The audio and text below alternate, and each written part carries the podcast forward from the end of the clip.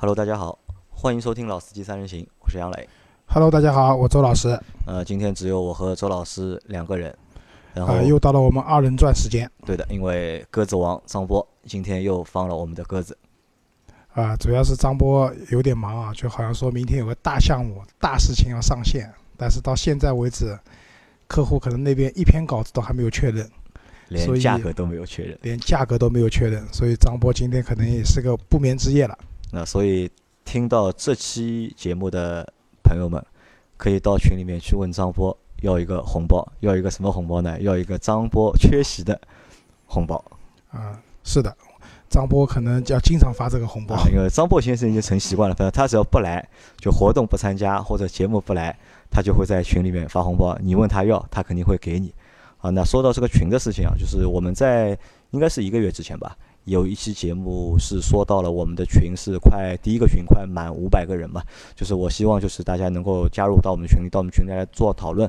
那第五百个群友，我会送一份礼品，或者是有一个奖励嘛，就是那期节目做了之后，就是我就是我那个手机就差不多要爆掉了，已经就是从那期节目发布到今天，大概加了将近两百个人不到啊，两百不有大概一百五十个人左右来加我，加到我们群里面，大家都想争相做那个第五百位群友。但是其实很遗憾，就是现在我们在那期节目还没有放的时候，我们已经到五百个对，已经到五百个人了。所以就是新来的那些小伙伴都加入了就是二群，然后因为一群拥挤嘛，然后我们还因为我们有另外一档节目是上海汽车人，是一个沪语播音的一个汽车生活类的一个节目，所以呢，我就把一群的很多小伙伴都移到了。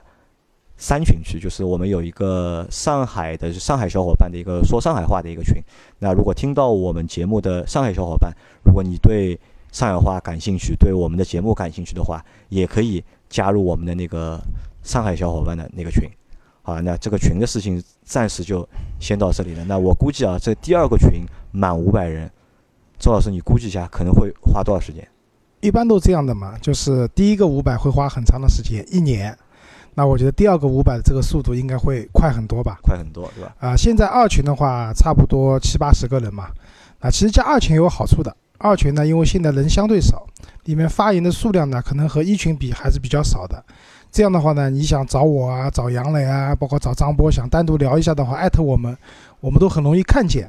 不然的话，一群啊，动不动就一千条、两千条的那个讨论。然后当我看到有人艾特我的时候，我进去翻，我是真的翻不到了。所以二群相对来说更容易和我们交流。那关于这两个群，这三个群，其实我当初建这个群的时候初衷啊，还是希望大家能有一个就是比较方便便捷的一个沟通的一个平台或者是方式嘛。但实际在运营的过程当中，我觉得是比较累的一件事情啊。就你你们可以看到，我是在群里面，我是几个主播人群里面说话说的最多的一个，然后周老师基本上就是潜水，对吧？有人提到他了，他会出来冒个泡；如果不提到他，他就只看聊天，对吧？然后从来不说话。那其实这个对我来说也比较 也比较累啊。我也希望就是其他的几位主播啊，能够分担掉一点我的就是这个工作，啊，没有，最近我发言的频率还是比以前高很多的。以前高，对吧？因为我就和那个地总吧，我和地总说过了，就是我们的上海群交给他来打理，就是你做上海群的话事人，对吧？这个你要主持里面的工作，大家都是上海的小伙伴，那你想解乡愁也好，你想在里面和大家说上海话也好，都可以在那个群。然后二群呢，我现在包给了任晨。任晨说呢，就是他们车微新媒体嘛，因为他们也有群嘛，但是他们的群的人比较少，他觉得我们群人比较多，那他索性他他说他要把他们车微的那个群就拖到我们二群来，就把他们车微的用户也拖到我们这里面来。那任成在我们的二群里面，就是大家对车模感兴趣，就是想要勒索人成的话，就是可以艾特他。人成说了，就是他会在二群每个月搞一次就是抽奖的活动，送大家车模，大家可以到二群里面去找人成。好吧，那这个就是群的事情，就我们就先放到一边啊。然后我们再说一个，就是还是近期的一个最大的一个热点，世界杯世界杯。世界杯从六月十五号开始到今天，今天因为我们录节目现在是六月二十六号，就已经十一天了已经。那我从第一天开始到今天，就是基本上所有比赛全看了，只落了一场，六点开始的比赛，六点那有一场是法国和因为不知道时间，睡过头了，对吧？我不是睡过头，因为我以为是八点开始嘛，就是我六点吃完饭我就去睡觉了，我想睡到八点起来继续看。我醒来的时候，第一场比赛已经结束了。其实我除了那场比赛没有看，其他比赛我通通坚持从第一分钟看到了第九十分钟。啊，你昨天现在小组赛不是两人同时比吗？你怎么看？就是一个电脑。一个手机嘛，就一个用手机放嘛，还有一个用电脑在看嘛。昨天我们就四个人在办公室里面就这样看完了，就是前面的第一场，就十点的那场比赛，然后到第一场比赛结束，我再回到家里面再看两点那场比赛。那几乎我最近这段时间都是在五点早晨五点睡觉。虽然我平时都是晚睡，但世界杯期间睡得更晚了。但我发现一个问题啊，问题就来了，这样的一个作息对我的实际的一个工作。产生了一个巨大的影响。你看，我最近都是差不多下午两点才进公司，对吧？进了公司，乱七八糟做些琐事，对吧？正常的事情基本上都没法做。就我们公司近两个星期，就是正常的工作好像没有怎么就是很好的去推进。包括现在马上七月份要到了，我们连七月份的内容的规划也没有做。没有，因为一方面六月份我也比较忙，对吧？出去旅游了。然后还有一些杂七杂八的事情，接下来马上就要做了。而且我看了一下，就是身边的那些小伙伴，包括那些客户爸爸们，好像也都是沉浸在世界杯之中。其实这也正常，因为世界杯嘛，就是我们讲了，就中国除了中国国家队没有去，其他的都去了嘛。就大家可能中国人 以人口基数来讲的话，可能最终关注世界杯、看世界杯的人口总量。应该是全世界第一，我觉得。呃，单个按国家算的话，中国肯定是排第一名的。啊，对，因为跟跟我们人口接近的印度，我觉得他们可能看球的人不会太多。那所以就是在这个在这个过程当中啊，因为你想世界杯要到要到六月底才结束嘛，啊，不是六月底，要要持续一个月，要到七月中才结束，所以这样的日子可能还要有个十几天。所以呢，我觉得就是希望大家就是不要像我一样，就是天天看到那么晚，然后。工作上面就是这个也放，那个也放，其实这样不太好，还是要就是在工作和看球之间要有一个平衡。对，所以我就是看养生足球。养生足球的啊，对我只看 八点的那场和十一点那场，看到一点钟睡觉。如果十一点那场上半场看完觉得不太好看，那也就不看了，下半场十二点就睡觉了。而且对这次世界杯，就是对我来说就毛枪最大就是。反响最大的一个是谁？是我老婆。我老婆和我说，就是从世界杯开始到现在，我和她之间的这个感情疏离了啊。因为我每天都是 至少看完两场才回家，到家的时候已经将近两点了，他们都睡觉了。我醒过来的时候，他们要么就是小孩已经去上学了，那我老婆老婆出去办事情都碰不到嘛，就是。颠倒了嘛，所以就最最近的交流也会比较少，而且我也看到很多，就网上有很多段子啊，都是因为就是男朋友和女朋友、老婆和老公因为看球这件事情就发生了一些矛盾啊，或者是闹了一些别扭啊。那其实这个我觉得也是希望就是其他的小伙伴们就是能够去注意这件事情。刚才杨磊跟我讲那个关于叫一个新名词啊，叫世界杯病毒。其实它不是一个真的病毒了，但是因为世界杯影响到了一个正常的作息，那可能会产生一些矛盾啊。那我觉得看球、生活，这个本身应该不是一件矛盾的事情。那希望大家可以兼顾好，对吧？不要因为世界杯看完了，然后感情也破裂了，对吧？这个就不太好了。啊，那这个世界杯，我们我们放上一边，反正到下一集的时候，我们继续说世界杯的内容。那上海这几天天气一下子非常的热。而且就是上海到现在还没有正式进入梅雨季节，但这个气温已经上来了。啊，气温已经达到了梅雨季节出梅以后的这种暴热的这种气温了。对，再加上世界杯，对吧？就我就更加不想上班了。我觉得在家里多好啊！啊，对的。那夏天到了，那我们这边还是老生常谈几个问题，就是关于用车可能会遇到的一些问题啊。那这边我讲两个事情，一个是轮胎，就是因为。因为毕竟现在大部分的车子还是没有那个可以实时显示数字的胎压监测的。那一般来说的胎压监测都是通过 ABS 测动测你的轮胎的滚动的半径，然后可能有某个轮胎亏气了以后，它会报警。嗯，这样的话呢，有个问题就是可能你前不久打过气，当时的胎压打得比较高。那对于天气不是很热的情况下呢，这没有问题。但是天一热，你车子轮胎一滚动，里面的气体的温度上升会非常快，那热胀冷缩嘛，那有可能就会造成 那个轮胎的胎压过高，对吧？甚至会发生一些爆胎的危险。那这个夏天到了，大家还是去看一下自己的胎压到底是不是符在一个比较安全的正常的范围之内。那这是一个。那第二个呢，就是因为夏天到了嘛，车子里面空调用起来了。那一般来说，嗯，车子的那个空调滤芯。很多人可能就要到车子里面的空调已经有味道了，有一股霉味啊、臭味了，再想到可能要去清洗空调的管路和空调的滤芯或者更换滤芯啊，那我觉得这个时候已经有点晚了。那我觉得在夏天到了之前啊，就一般来说一年总是要换一次的。那我的习惯就是在夏天到之前把它换掉。那空调里面的话，可能一些是不是做清洗？那我觉得可能根据你这个空调是不是有味道来决定。但是滤芯我觉得可以要去换的。那杨柳有什么经验吗？就夏天用车？呃，我基本上都是会在做保养的时候让师傅看一下，如果他觉得有必要洗的话，那我就会愿意多花这个钱让他洗一下。因为在夏季空调基本上是天天开的，如果有味道的话，这是件会让人受不了的事情。啊，那你要是保养的时候问师傅的话，那肯定是有必要洗的。那哎也看的，因为我我我去过的那些四 S 店都是，我觉得还是比较良心的，对吧？还是比较良心的，对吧？啊，所以夏天反正开车嘛，还有一个就是天气比较热，然后有的时候遇到堵车的话，大家控制一下自己的情绪，对吧？不要路怒症。因为最近我们在网上看到了，其实我昨天看到一个视频，蛮夸张的，就是那种堵车以后。就是车子什么飞出去啊，怎么样啊？类似这样的事情，可能和开车的心态还是有关。那大家还是要平稳，对吧？那心静自然凉，对吧？不行，把空调开大一点，这是没有办法的啊。好，然后说到夏天嘛，世界杯火爆。那最近汽车，嗯，新闻圈也有一件事情比较火爆的，就是我们的那个叫法拉第未来，对吧？就贾老板的那个法拉第未来，那正式就是恒大集团注资了。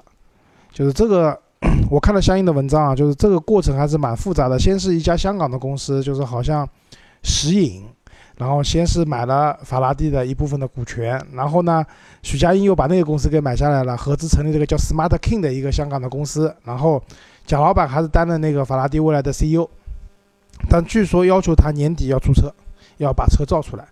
如果造不出来的话，可能他就要失去这个实际对这个公司的一个掌控权了。应该有个对赌在里面，对吧？应该是会有的。那不可能说几几十亿、上百亿的钱给你，就让你玩了，肯定是有要求的嘛。啊，这个就是这个现象就会发现，因为贾跃亭的这个 FF 这辆车啊，其实在之前我们做节目时候也讲到了，基本上接近于死亡了，对吧？已经没有了啊，但是又活过来了。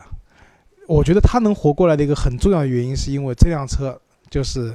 怎么讲呢？以前讲就是胆子有多大，对吧？地有多高产，其实也是一样的。就这辆车，它是真的是把电动车就可能，嗯，很未来的、很高科技的，然后非常非常出色的这种动力性能结合在一起的。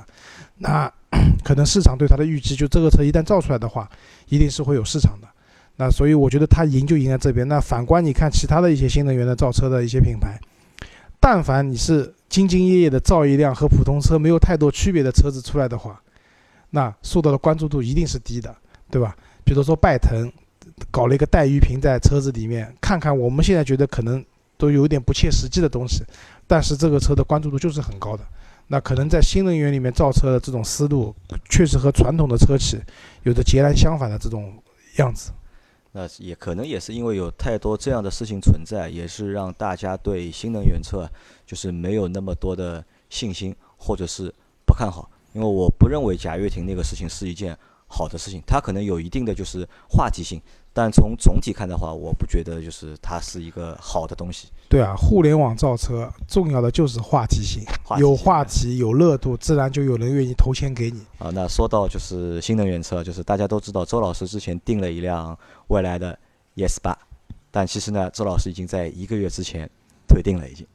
啊，对的，退了。啊，那为什么退？和大家说一下。啊，因为是这样，退的话，我觉得有几个原因啊。那第一个的话，因为我当时也没有订到创始版。然后我定的是基准版，那按照就是蔚来那边承诺的，从创始版开始交车的这个过程来看，整个交期是有蛮大的延误的。那我相信是有可能是因为可能对车辆的质量的把控要更高啊，或者说各种各样原因。那么在这样的情况下，我作为一个用户来讲，我的基准版什么时候能够交车？就前面是一个创始版，应该是一万台对吧？对的，一万台创始版，现在好像是交了五百多台了已经。啊，号称是交了五百，因为一开始交了十台是内部员工的嘛，他们什么一一号员工对吧？然后包括李斌他们自己交的车，这个我觉得不能算的，对吧？只有交到市场上去以后，那对于未来来讲的话，因为我我为什么当时定基准版，原因是一个是定不到，另外一个我觉得我可以晚点拿车，然后看看前面的人用车的情况怎么样，对吧？我也不愿意做第一个小白鼠，但现在看来呢，整个交期是有延误的，那我的车也是遥遥无期。那至于这样的原因呢，我后来就放弃了，就是决定暂时就不先不买这个车了。因为我们观众里面有一位新疆的小伙伴，他对这辆车非常感兴趣，而且他多次在节目的评论给我评论嘛，就是问我就周老师那台车现在情况怎么样了？ES 八现在情况怎么样了？我说你为什么对这台车那么关注？因为他说他也想买一台这个车。啊，对的。那刚才是一个交期的问题了，然后另外一个就是我不得不讲。就当时去订这辆车的时候，是被很多点吸引的，比如说他说的自动驾驶，对吧？然后包括它的一些车子的，就是很多方面的宣传，它的机器人啊，它有一个糯米的机器人。但因为我之前去参加过他们的那个媒体试驾了嘛，对整体的车子的使用，包括机器人的感受，然后包括内饰，因为之前我们看到这个车的就是屏幕啊，都是没有点亮的。就两块黑的屏放在那边，已经蛮多人吐槽讲这个屏幕好像不够高级或怎么样。那我负责人讲，至少在我试驾的时候看到那批车子的它的那个 UI 界面做的真的很普通，做的很普通啊。对一辆五十万以上的售价的车来讲，嗯，这辆车缺少了一些它应有的仪式感，或者说它的那种豪华感。那我觉得这当然，这个我其实跟蔚来内部的人也交流过，他们也。他们也同意这样的说法，对吧？当然，我相信啊，未来接下来肯定会有改变，包括它的界面的一些 UI 的设计，包括机器人。他说，因为慢是因为你信号不好，但是他们会加强这个糯米机器人离线包的一个扩展，就是说在没有网络的情况下，它对你的语音识别会比较好。但是呢，话说回来，他们展示最多的是什么？比如说糯米，给我关下车窗。糯米，你给我把车窗开到三分之二。其实还是最简单的一些语音控制。这些东西在我看来，你与其去喊一声还不一定能识别的话，你手摁一下就解决了。机器人的本质不在这里。当然，它的机器人比较讨巧的是，可能它的眼睛会动，有表情。据说很多小朋友，就是家庭 家庭用户带着小朋友去展厅看车的时候，都会被这个机器人啊，都会被这个机器吸引。但是它的，我是觉得就是可能形式多过了实质。那这样的问题在未来上面。其实蛮多地方都体现出来的，那我觉得最终我可能对这辆车最初的宣传和最终落地能看到的实际使用的这种感受，我个人觉得有点失望的，所以最终我就综合在可能车子不知道什么时候能拿到，那我就最终就放弃了。好了，那所以周老师把 ES 八退订之后，那周老师也不是一个消停的人，对吧？那所以周老师之前我们在节目里一直在说嘛，他在看这个车，在看那个车，这个星期。他终于订了一辆车啊，终于下手了。嗯，七八月份嘛，就是六七月六月份开始天热了，然后其实可以明显感受到四 S 店里面的生意开始差了，不太特别，不是特别好。为什么？天太热了，一般人来说都不愿意在这么热的天，就就就在家里面捂着空调吃着冰西瓜嘛，就不太愿意出门了嘛。那到四 S 店的人也相对来少。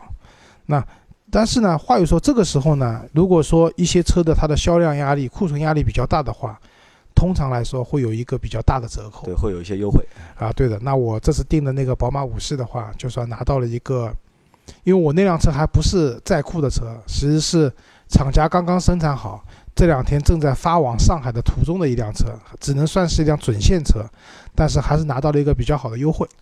那具体优惠我就不多说，因为每家店不一样嘛。大家如果有兴趣的话，可以群里面问我。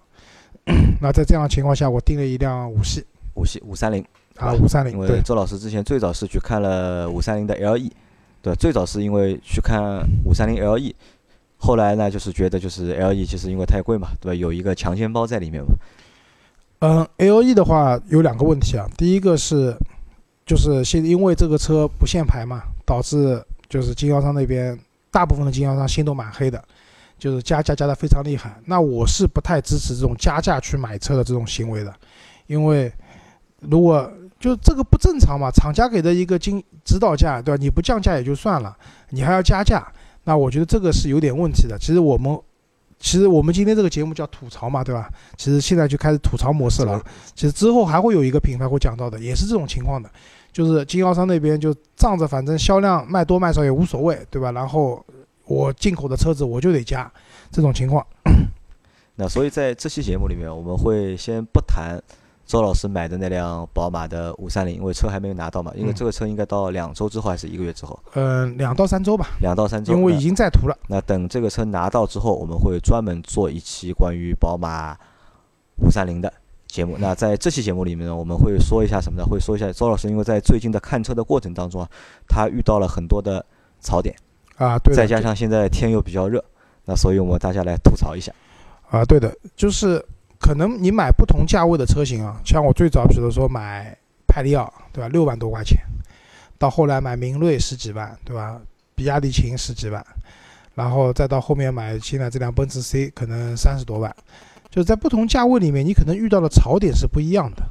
就可能比亚迪秦的槽点是说，哦，4S 店这个服务啊太 low 了，对吧？那派利奥就是没有服务嘛，自己提着车滚蛋，对吧？那明锐的话，可能就是。这个车子当时会有一些，比如我想要 ESP，但是都没有，要选装可以，等是等多少时间不知道，对，就是都会有不同的槽点。那我因为我这次看的基本上都是 C 级车嘛，中大型车，那本来觉得就是说这种车子价格基本上在三十万到五十万之间，理论上来讲是不是该有的都有了，对吧？大家都应该，呃，4S 店服务可能应该也蛮好的，各方面。但实际在我在看车到最后我订车的过程中啊，我也权衡了很多东西。我发现其实不同的品牌，就包括我订的宝马这个品牌，这个车也有很多槽点可以讲。那先来讲第一个话题啊，就是我们买车，大家知道，一般来说现在好像就是走金融，对吧？贷款是一个蛮流行的方式。但是我发现啊，我买车买到现在，就包括这辆五系，我最后还决定全款付，我没有走过一次金融。杨磊，你买车贷过款吗？我几乎每辆车都是贷款的啊，几乎除了我现在这辆宝骏的七三零。不是贷款是全款，因为便宜嘛，也就十万出头点。没有，你的幺幺八也不是贷款。幺幺八哦，幺八。上户也不是贷款。上户是贷款的。上户贷款的。然后我的那个 Q 五零 L 也是贷款的。啊，贷款的对吧？Smart 是没有贷款，便宜的车反正我就直接付了嘛，就你但凡要个三十万左右的，我就贷款了。对的，这就这里的槽点就来了，因为在没有正式买车以前，我肯定想好的，我想贷款。对，我觉得把我现在这辆车卖掉，然后付个首付，然后剩下的钱贷款慢慢还。但是我在实际去我，就是买车的时候，我会发现贷款好像真的是不太划算的一件事情。怎么说？为什么这样讲啊？就是可能因为首先你要买一辆车的话，肯定这辆车是在你的承受范围之内的，这个我相信大家都能接受或者说理解啊。嗯，你不可能说我去买辆一百万的车，对吧？但其实我只能买得起三十万的车，所以我付三十万，然后七十万贷款。然后就想办法慢慢还，每个月去还，啊，这是不合理的嘛？那大部分人贷款的话，是因为这辆车本身是你是能够承负担得起的，只不过想资金压力没有那么大，或者说你的资金有更好的用途的情况下，你会去贷款。那么这种问题，这个是一个只能讲在买车以前相对来说比较理想的一个状态。当你真的去权衡贷款还是全款的时候，那问题就来了。第一个贷款它会多很多费用，不管是奔驰还是宝马还是其他的品牌，4S 店都会问你收一个叫贷款手续费。对，贷款手续费两到三个点，那你贷三十万计算的话，那就是六千到九千，甚至有的地方更贵，小地方我看到更贵。那么两到三个点的手续费要付了，这其实就是相当于你这笔贷款的一个额外的资金支出，对吧？好，第二个。通常来说，贷款你如果贷三十万的话，你通常会选择三年左右，用三年的时间去偿还。那么大部分的 4S 店是要求你购买三年的保险，就强制购买三年保险。对的，其实大家知道，就是因为现在新车的保险会比较贵，比如说我那辆五系的话，它新车的保险的话，因为你贷款的话就必须要买抢盗险的情况下，4S 店报给价格是一万四千五一年。那第一年可能我自己去外面买也差不多这点钱，因为折扣差不多嘛。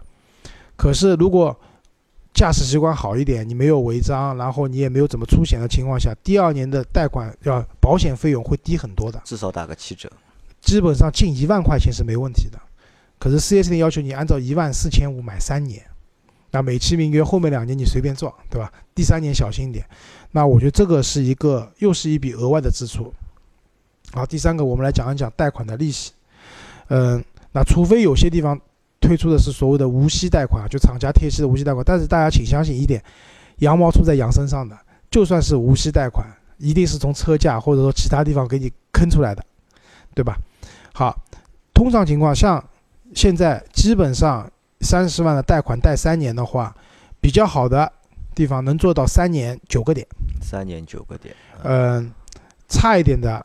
那就不说了，因为有很多是直接走普通的消费贷款的话，三年可能要十五六个、十五点到十八个点，嗯，有些地方稍微差一点的是十一个点到十二个点，就是说，那么大家可以算一下，如果你按照平均算，三年九个点的话，一年是百分之三，你可能觉得说我这笔资金如果放在那个余额宝里面，还超过，因为余额宝它会一年有百分之四的收入收益嘛。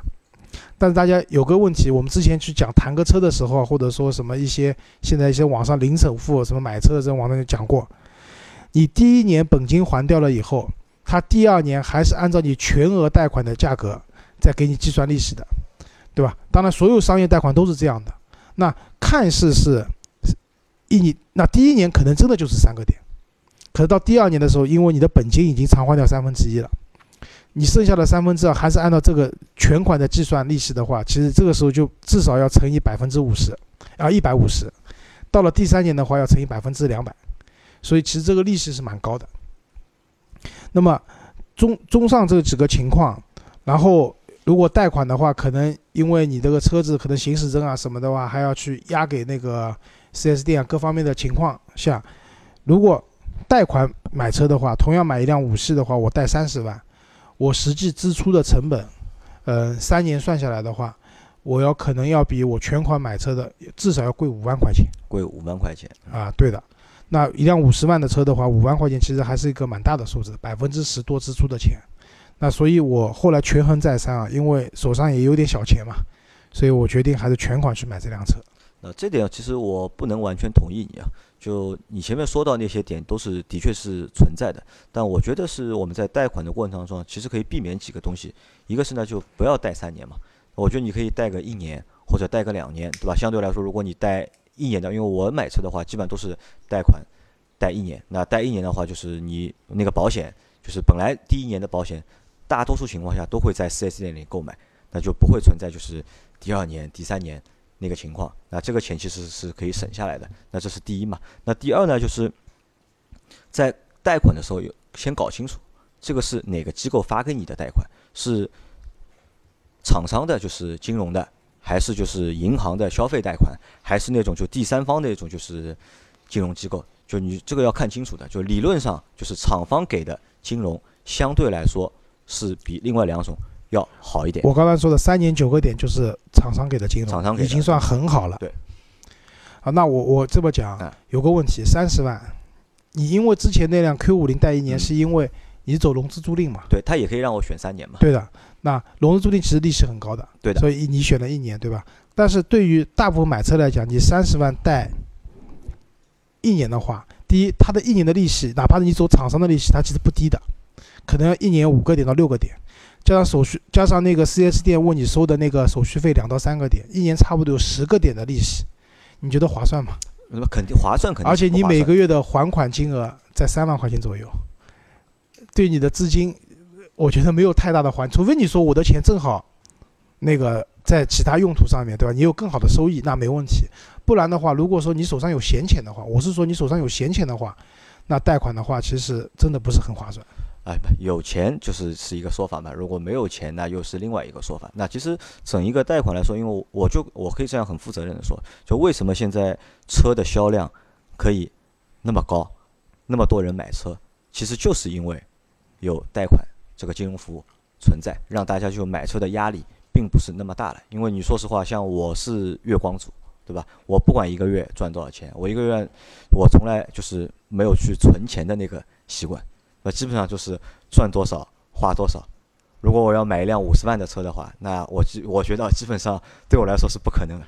但你让我去贷款的话，那我是 OK 的。没有，我的意思讲，贷款不是说一个不可以做的事情，只不过是大家要权衡，因为贷款你实际多支出的钱是实实在在的啊，这个是肯定的啊，对吧？那如果说你 你想买辆车，然后暂时手上没有那么多的钱，那你通过贷款的方式就是早买早享受嘛，当然也 OK，没问题。我只是讲大家需要去算一下，就看清楚嘛，就不要去中了那些套路，对吧？其实在这个当中也是有一些套路，就是大家在贷款之前先搞清楚很多事情，对吧？那避免就是把这个损失或者是那个费用或者这个成本降到最低嘛，想办法。贷款讲过了，我们讲第二个我要吐槽一点就是。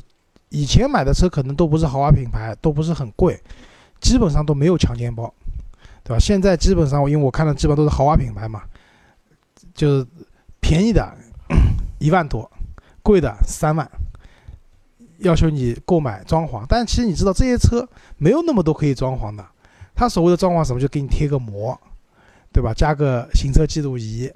那说到这个，我有几个问题啊，我问一下，就是。因为我买过宝马，宝马是没有那个就是购买服务费的，有吧？你这次买宝马有没有那个？有上牌费，有上牌，但没有购买服务费，啊，这个是没有的，对吧？对的。奔驰应该也是没有的。奔驰有，奔驰有的，对吧？因为我知道奥迪是肯定有的，因为奥迪我们去四 S 店看车的时候，它会上面有一个标价是车价，然后下面还有一个八千块服务费，服务费的价格，这个价格它是死的，而且这个价格基本上它是不让的。对的，我刚才讲的那个强奸包也是一样的，每个店的规定都是死的，没有人可以突破的。销售可以讲车价，我可以帮你去申请优惠，但是这个强奸包，对吧？对不起，就只能那么多，一分钱都不能少，对吧？我最多能做到的是，我多送你一辆自行车，多送你一个拉杆箱，就这样的。那我我是觉得，其实这个就是变相加价嘛，说白了，只不过是因为你的车可能优惠的比较多，然后再加回去一点。其实对我那辆车，我我被强奸了一万三千八嘛。就相当于少优惠了，呃，二点五个点，对吧？那么想想也就算了，反正也是车价确实比较优惠嘛。但是对于有些车型，可能它本身没有什么太多优惠的，然后经销商那边还要强制加你三万块钱装潢，那我觉得这个之前我们讲宝马五三零 LE 的时候就说过了，我觉得这个心太黑了。那些装潢的成本，这种三万块钱装潢成本，我告诉你不会超过五千块钱的。都是一些很便宜的东西，他们这种大批量采购都是很便宜的东西。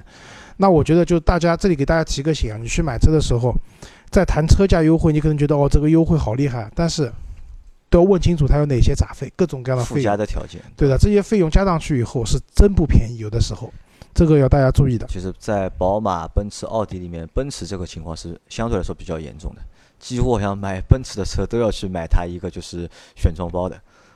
嗯，给你个 A，给你个 B，让你去选，反正反正这两个包，不管是 A 也好，B 也好，都是不值啊，基本上和两万块的。基本上买豪华品牌，就是用他们来讲，这是行规，每个店都这样的。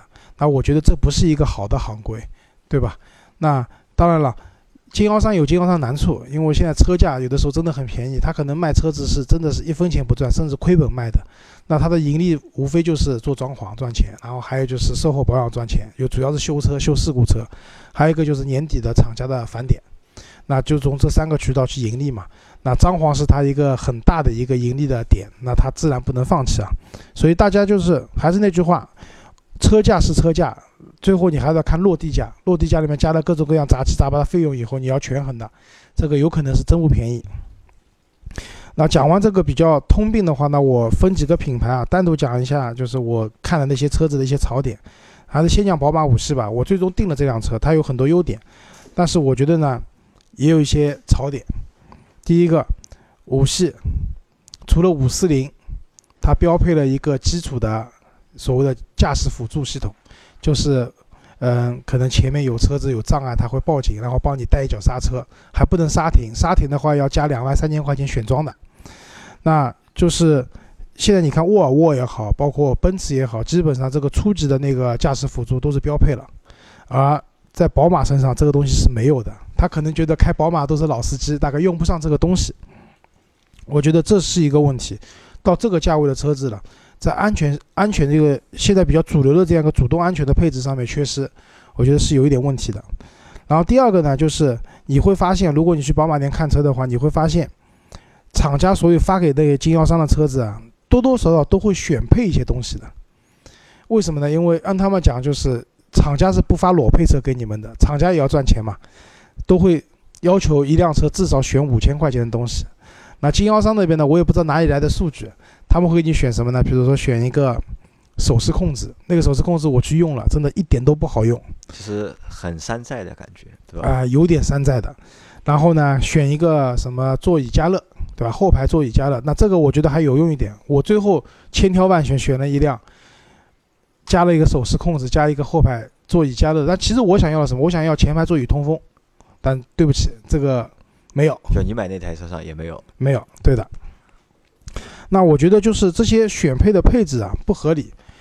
呃，就是现在的车子都讲这种订单化的生产，对吧？你的车子，嗯、我你想要哪些配置？他们网站上官网上列出了非常丰富的选装的东西，你可以选这个选那个，然后这个东西你不要，你可以不选，你甚至可以买一辆比较低配的车型，但是你可以选一些你想要看中的配置，看上去好像很人性化，但是呢，经销商第一，经销商不太愿意帮你干这个事情，因为从他下单去选这辆车到最后生产到车子运过来这，个周期比较长。这个周期很长。宝马好一点，宝马愿意帮你选，只是说给你的优惠会少一些。像奔驰的话，明确告诉你，这种订单化的车型我们不做的，对吧？你要是选了一个什么这个东西那个东西，到时候你不要了怎么办？对吧？那我说我付定金的呀，你到时候最多把我定金凹掉嘛，对吧？这这个是一个问题啊。然后我们讲奔驰，那奔驰一级，奔驰一级，我相信因为销量也很好嘛，嗯、一个月我看上个月好像也卖了一万好几千台了，啊，这个车优点呢不用说，它里面那两块大屏幕，对吧？就 C 两百 L 时尚型以上的车型，标配这两块大屏幕，这两块大屏幕的逼格确实蛮高的，而且它有一个九 AT 的变速箱，但是我告诉大家，就是我去，因为我以前买这辆车的 C 级的时候是七 AT 七档的自动变速箱，买完以后没多久就升到九 AT 了，我当时还很懊恼，哎呀，早知道晚一年买了，就九 AT 总觉得比七 AT 要好很多，但实际开下来一点区别都没有。可能在跑高速的时候，你一百二十公里巡航的时候，因为它的档位数多嘛，它的齿比更大，那相对来说可以更省油一些。但是日常在嗯、城市里面驾驶的话，没有太大的区别的。而且奔驰 E 的整体的一个底盘的一个调教、驾控的感受，我觉得还是比较松散的。而且另外一个，因为九 AT 的变速箱它齿比更密的，它那个发动机的动力输出不会给你一个有很强的那种爆发力的那种感觉。那对于我来说，还有小小的有一点驾驶激情的来讲，我觉得可能这个动力上会有点不足。其实它加速很快了，只不过从直直观的体验上来觉来讲会差一点。然后第二个的话就是五十万的一辆奔驰 E，你能想象吗？这辆车用的还是人造革的皮。啊，不是真皮的座椅。啊，对的，呃，我现在这辆 C 就是人造革的，对，其实用下来你会发现也还好，就是好处是这个这样的人造革的革它比较硬，它耐用，不容易磨损，这是好处，但缺点是确实真的很硬，对啊，就是它的乘坐舒适度啊各方面啊没有那些没有真皮的好嘛。没有真皮的好，因为我订的那辆五系的话是 Napa 的真皮嘛，确实皮质啊各方面、柔软度啊各方面都不错。那么我跟他们销售也交流过，我说为什么你到这个级别的车了还不用真皮呢？他们说是因为为了保护小动物。环保了，对，那我说那为什么你这辆车的方向盘是用的真皮呢？那为什么我再多花点钱，就是人生讲没有花钱没花到位嘛，我再多花点钱买一三百的话，为什么就全车是真皮的呢？对吧？那我觉得这可能是奔驰可能它在设计上各方面是领先的，但是在这种用料上面，其实说白了省成本嘛。不厚道。啊，对啊。然后另外一个就是大家买奔驰的话，一定要搞清楚一件事情，就是奔驰大家知道它有个音响系统很高级，用的柏林之声嘛，S 级标配的。呃，很多 4S 店的一级车，他们因为出厂肯定要选一些配置，很多 4S 店选了柏林之声的，那你会觉得，哎，这个柏林之声才几千块钱赚到了，但是柏林之声是分大柏林和小柏林的，他们选的都是小的那个柏林之声，可能就是有六个喇叭，就是和那个就是它它超过六个喇叭，就是有多了六个喇叭，比普通的车型。但是这个柏林之声和那个真正的 S 级上用的那个柏林之声不是一样东西。不是同一套东西。对的，大家在这里的话可能要注意一下。另外一个奔驰的 E，它的那个增强型的辅助驾驶蛮高级的，几乎可以做到半自动驾驶的。但是刚才讲了，奔驰不支持你选装的，没有一辆车会选这个东西，就是原车会发过来的。所以如果你要选配这个东西的话，用奔驰的销售的话讲，选你可以选，我们也接你这个订单，但是什么时候到，没有半年，你想都不要想。其实是什么？其实是他们根本就不愿意帮你去下这个订单，只不过是可能正好凑巧来一辆选了这个配置的车子，他就卖给你，没有的话就结束了。所以这个也是一个我觉得蛮可惜的。其实这是一个很很好的东西，两万多块钱。那我如果我要这个功能的话，我只有去买更高级别的车型才会有这个功能。呃，奔驰 E 的话都要选装的，都要选装啊，对的。再往下讲讲，我还看了，因为之前我们群里面小伙伴喜欢那个要看那个沃尔沃 S 九零嘛。那 S 九零的话降价十万块钱，上个月的销量三千，将将出头，总算涨了一点了，但是远远不够。那我觉得这个车槽点也蛮多的。那第一个是 怎么讲呢？其实它不是一个豪华品牌，它做车的底蕴各方面，嗯，还达不到这个水平。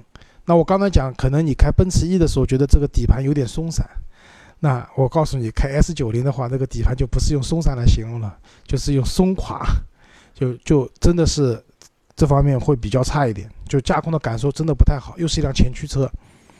那另外一个的话，你去店里面看到的 S 九零的展车或者给你的试驾车，你会觉得它营造的那个豪华感非常好。为什么？都是顶配的车型，对吧？全部是真皮包裹的中控台啊，全液晶的仪表盘啊，然后非常丰富的这种安全的这种功能啊等等。但是你真的去买的时候，你会发现这些车非常贵。S 九零顶配车五十五万，降了十万还要四十五万。你要就是。很难想象，就有人愿意花四十五万去买一辆沃尔沃的一辆中大型车。那大家可能买的更多的是二十，就是降完价以后二十多万、三十万以内的那些车子。但那些车子的在这方面营造出来的感觉，呃，真的差很多。那我觉得总体来讲的话，就是说，并不是一个豪华品牌出身的品牌，硬在中国把自己做成了豪华品牌。呃，用我一个比较要好的朋友来讲的话来讲，就是底蕴不够啊。对的。最后讲一下雷克萨斯，雷克萨斯呢，其实是我一直蛮喜欢的一个品牌。去看了哪一哪一台？我看了 RX 和 NX。X NX 啊。想去看新 ES 的，店里面还没有。嗯，RX 全系除了官降的那个税费官降的价格以外，全系没有一分钱优惠。然后不但没有，还要加三万块钱的装潢。那我觉得这个蛮黑的。但是你们会发现一个问题啊，就之前杨磊讲过，就是说 R X 好像只比 N X 贵了一点点吧，那但是车子好像看上去要霸气的多，对吧？但你坐进去以后，你会发现，上一代的车型的内饰设计，它那个中控的屏幕，我只能用四个字来形容：惨不忍睹。不管是分辨率里面的功能，就是上一代产品的这种产物，所以它这个车会比 N X 略贵一点也是有道理的，但实际的销量并不好。然后再讲 N X。呃，N X 呢可以优惠的，那销售跟我讲有优惠的，优惠多少？优惠八千，八千啊，优惠五千，但是要加八千的装潢，装潢等于我要倒贴他三千，对吧？然后这个车呢，相对来说啊，就是它的内饰设计就是全新一代的这种设计的，然后包括它的屏幕啊各方面啊做的，我只能讲做的比 I X 好，但是和你现在主流的一些豪华品牌的这些屏幕去比，就内装这种科技感还差蛮多的，嗯。就是怎么讲？因为它是全进口的车型嘛，厂家现在反正豪华品牌的二线就是凯迪拉克把持的，对吧？然后雷克萨斯已经开始销量逐步逐步往下掉，我觉得跟它全系车几乎没有优惠，还要那个抢劫你装黄包，这是有关系的这件事情。大家最后看了一下，会发现落地的价格可能去买辆 BBA 都是差不多的，在这样的情况下，就可能大部分的选择还是回到了 BBA 的怀抱里面去。那前面周老师说的都是关于产品方面的，那我问你一下，你在去看这些车的过程当中，你在服务上面体验都一样吗？呃，服务呢，雷克萨斯真的蛮好的，雷克萨斯很好。我车子停到停车场，即你停完，我还没有停好车，还没下车的时候，已经有一位漂亮的女销售站在你车边上了，帮你打开车门来询问你是不是来看车。那这一方面可能日系的这种品牌在这种服务上做的是特别好的。雷克萨斯给人的感觉特别好。那宝马和奔驰呢？宝马和奔驰说句实话差不多，差不多，都是一脸不愁。奔驰是一脸不愁卖的样子，爱买不买，对吧？我去问问那个一级的价格，反正大家都是说，就是无所谓嘛，没优惠或者优惠两万，强奸你一万五装潢包，最后优惠五千嘛。嗯，宝马可能最近销售压力比较大，因为因为我还去了阿 Q 的店，对，阿 Q 那天穿的人五人六的接待我嘛。然后，呃，怎么讲就是总体来讲会更热情一点，因为销量压力比较大。有销量压力啊，对的。啊，沃尔沃嘛，反正我们上次已经吐槽过了，就停车都没地方停门口，就是我觉得这个就是够豪华品牌的这种，就这种腔调或者气势是不足的。那其实啊，就是节目做到这里啊，那基本上也都结束了。那其实我觉得，我我我反过来说一个问题啊，就是因为我们在用不同用户在选不同级别的车的时候，大家会有不同的需求，对吧？纬度大家都是不一样的。但是呢，不管我们是买十万块钱的车、二十万的车、三十万车、四十万的车，其实在购买的这个过程当中，都能找到这样或者那样的槽点，啊，对吧？而且我觉得这个倒还不是用户的问题，不是说我用户就是我比较挑剔或或者其实我和周老师我们都是比较佛系的啊，我们其实真的还好。但在实际的过程当中，还是会遇到这样和那样的问题。对，打个比方讲，就是豪华品牌做的一点比较好的，你到店要试驾，都能安排，对吧？但是如果像我们之前去看一些十万块钱左右的品牌的车子的时候，还要预约，试驾都要打预约的提前一天预约，这个试驾车很金贵，对吧？那我觉得这个也是槽点，那可能在那个级别里面的车子就是这种槽点。那所以就是根据这些情况，我就认为就是中国汽车这个市场啊，还有很大的一个就是发展和提升的空间。那这些空间来于哪里呢？我觉得就来于来源于我们这些用户的需求和要求。那我觉得是这样，就是因为中国反正现在也是 4S 店模式居多嘛，只不过现在可能一些新的一些品牌出来以后，它是有一个什么全国统一的零售价不降价，比如说领克零一，对吧？然后包括可能就没有经销商了，就自己直自己直营了，像蔚来这样的情况，有新的形式出来。但是呢，我还是想讲，就是开店做生意肯定是要挣钱的，这个我们都能理解。我不是说我在你这边买车，我一分钱不让你挣。但是呢，我是希望大家挣该挣的钱，而不是说因为我车卖的好了，所以我就恶狠狠的宰你一刀，或者说啊，这我车是卖的不太好，那我就大出血吧，对吧？其实这都不是一个特别良性的一个市场发展，对吧？那因为你你这边可以优惠二十个点，我会觉得你还是优惠的少了，对吧？我回头换家店可能能优惠二十二个点了，对吧？其实这个对买的人的心理也不是特别好，对吧？那经销商占自己该该赚的钱，比如说国外的经销商就很明确嘛，因为国外做保养啊、做维修确实很贵，对吧？那么他们车是可能便宜，美国车是可能便宜的，但是你去车子做过去做个保养要等一周，当然在一周里面他会给你一辆更高级的车让你开，对吧？你开三系去，他给你辆 M 三开一周，开完以后你这辆三系没法要了，对吧？所以就是可能大家的模式都不太一样，只不过国内的现在这些经销商。大部分啊，我觉得就是可能在这种盈利模式上各方面啊，会让人觉得不太舒服对，不够健康吧？我觉得啊。对的，那希望这个以后也会有一些改进。好吧，那我们这期节目就先到这里，然后我们后面两期节目会去和大家盘点销量今年五月份中国乘用车市场的销量。啊，对的好吧，那这期节目到这里，感谢大家的收听，啊，谢谢大家，再见。再见。